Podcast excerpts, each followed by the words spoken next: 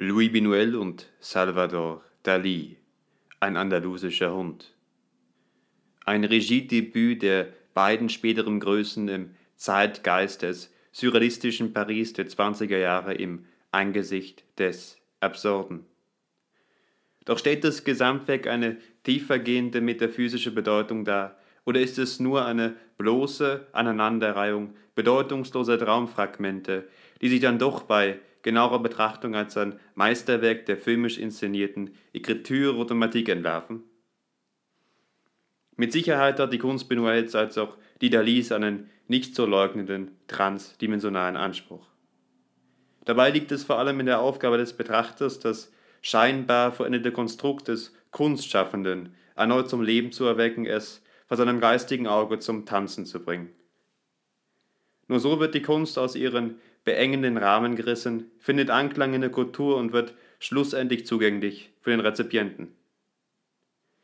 Im Folgenden werde ich den vorliegenden Kurzfilm aus dem Jahre 1929 einer Analyse unterziehen.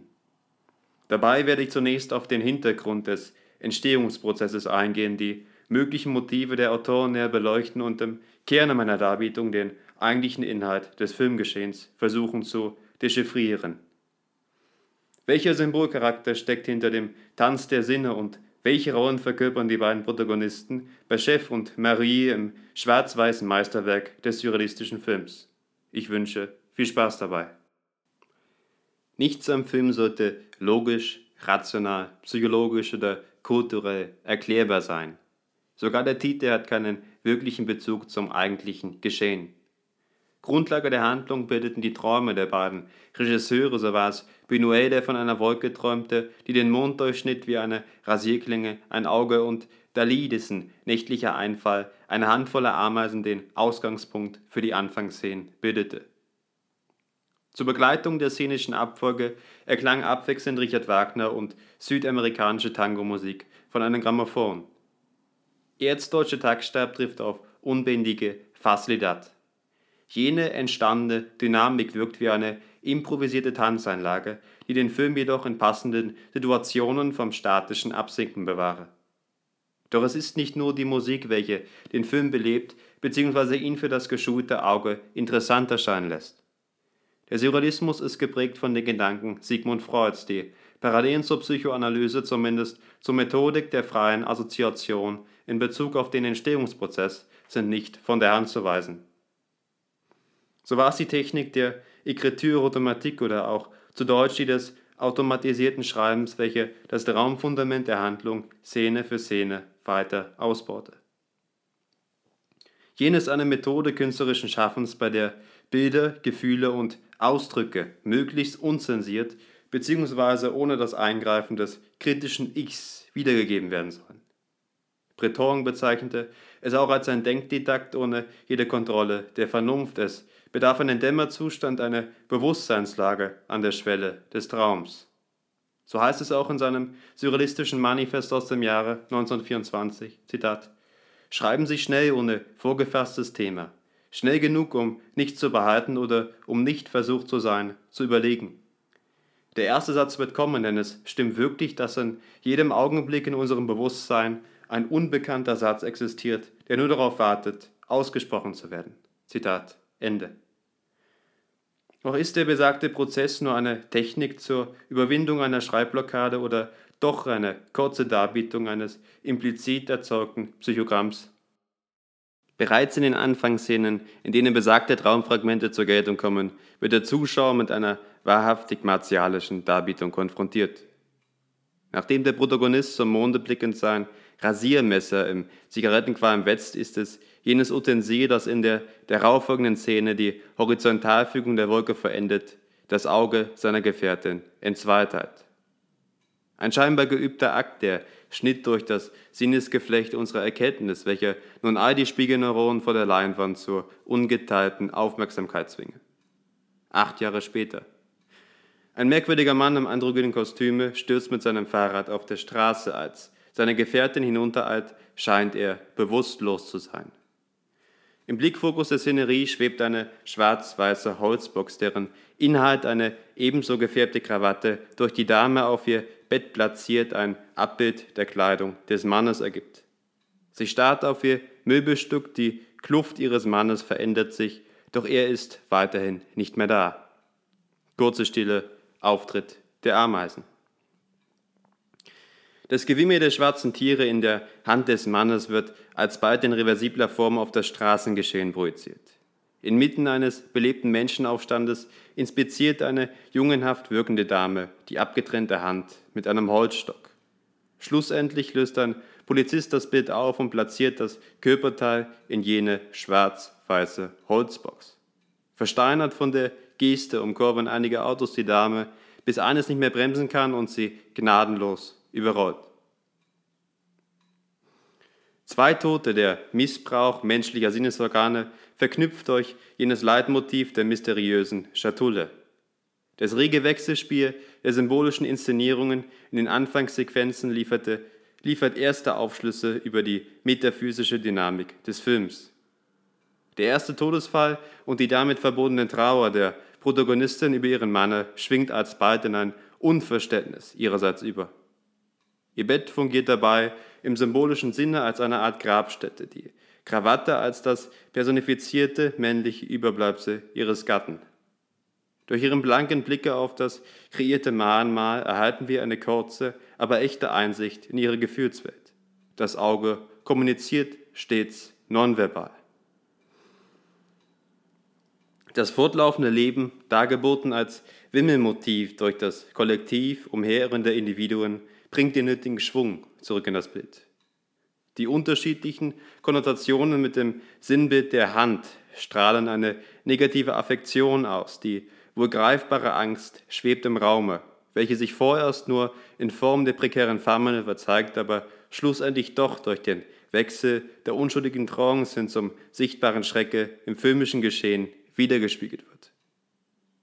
Nun bleibt noch das Motiv der Holzbox.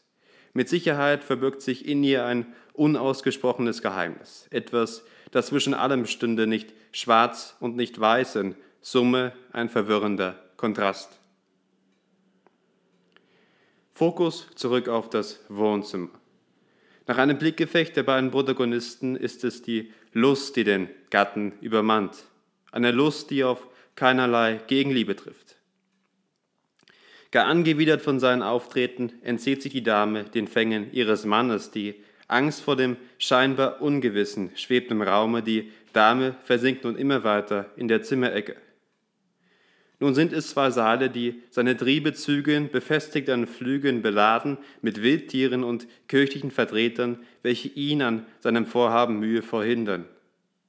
Die innerliche Zerrissenheit des Protagonisten wird in diesem Schaubild eindrucksvoll verdeutlicht. Der Kernkonflikt bildet das Begehren der Dame zur Schau gestellt in den triebmotivierten Avancen des Mannes.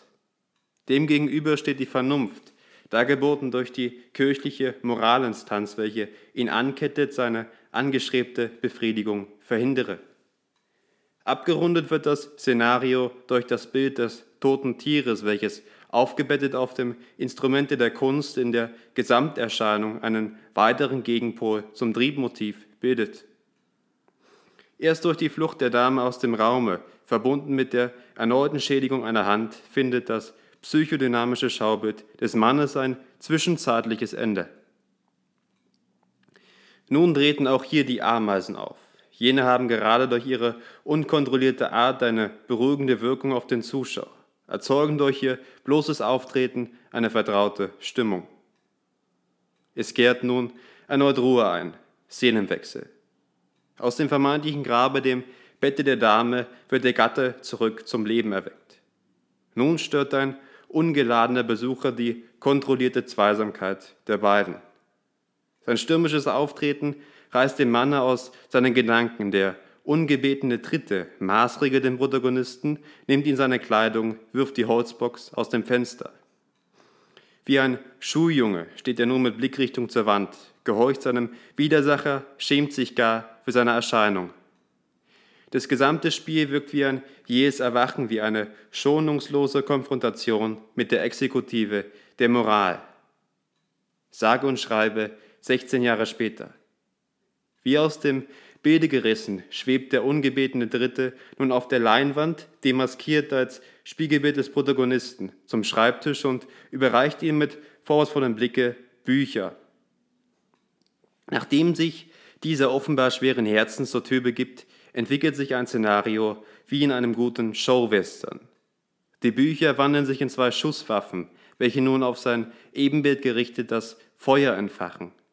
Sein Gegenüber sinkt im unscharfen Bilde nieder, fällt tief auf die alsbald schwindende Silhouette seiner Frau und findet sich in einem Waldstück wieder. Dort wird er scheinbar bewusstlos von einigen Männern geborgen, welche ihn versuchen zu beleben. Dabei begegnet ihm ein Paar aus einem jungen Manne und aus einem Greis mit Stock. Als Kollektiv tragen sie den Protagonisten aus dem Bilde. An der Spitze läuft der Alte und hinter den Personen der junge Mann. Auch in diesen Sequenzen erhalten wir erneut Einsicht in die psychischen Strukturen des Protagonisten. Nachdem der in die Enge getriebene Junge erkennt, dass es sich bei seinem vermeintlichen Antagonisten um sein Ebenbild handelt, verändert sich auch seine Ausgangslage. Jene Ressourcen, die Gaben des Zwillings in Form der Bücher, wandeln sich in Macht, in Überlegenheit, dargeboten durch die Pistolen. Er hat nun das Schicksal in der Hand, kann über Leben und Tod entscheiden, sein Widersacher ausschalten, sich quasi suizidieren. Er entschied sich für Letzteres, doch hatte er dabei wirklich eine Wahl? Schließlich wurde der Tote aus dem Wald getragen, inmitten des Kreises und des jungen Mannes. Ein Ableben irgendwo zwischen dem Anfang und dem Ende des eigentlichen Daseins. Szenenwechsel, Auftritt der Dame. Sie erblickt einen Schmetterling an der Wand ihres Zimmers. Der Schmetterling, schwebende Unschuld als Verendung der Entwicklung, aber auch am Beispiele des Totenvaters, die Verkörperung des Endlichen. Nachdem die Protagonisten den Schädel im Gewande des Insekts erblickt, tritt ihr Gatte abermals ins Bild. Sie ergreift die Überhand, macht ihn durch ihren Lippenstift im Mund tot, tritt mit einer hämischen Geste aus der Tür und schließt ab. Die Erscheinung des Totenvaters lässt sich passend auf das Wesen der Protagonistin projizieren.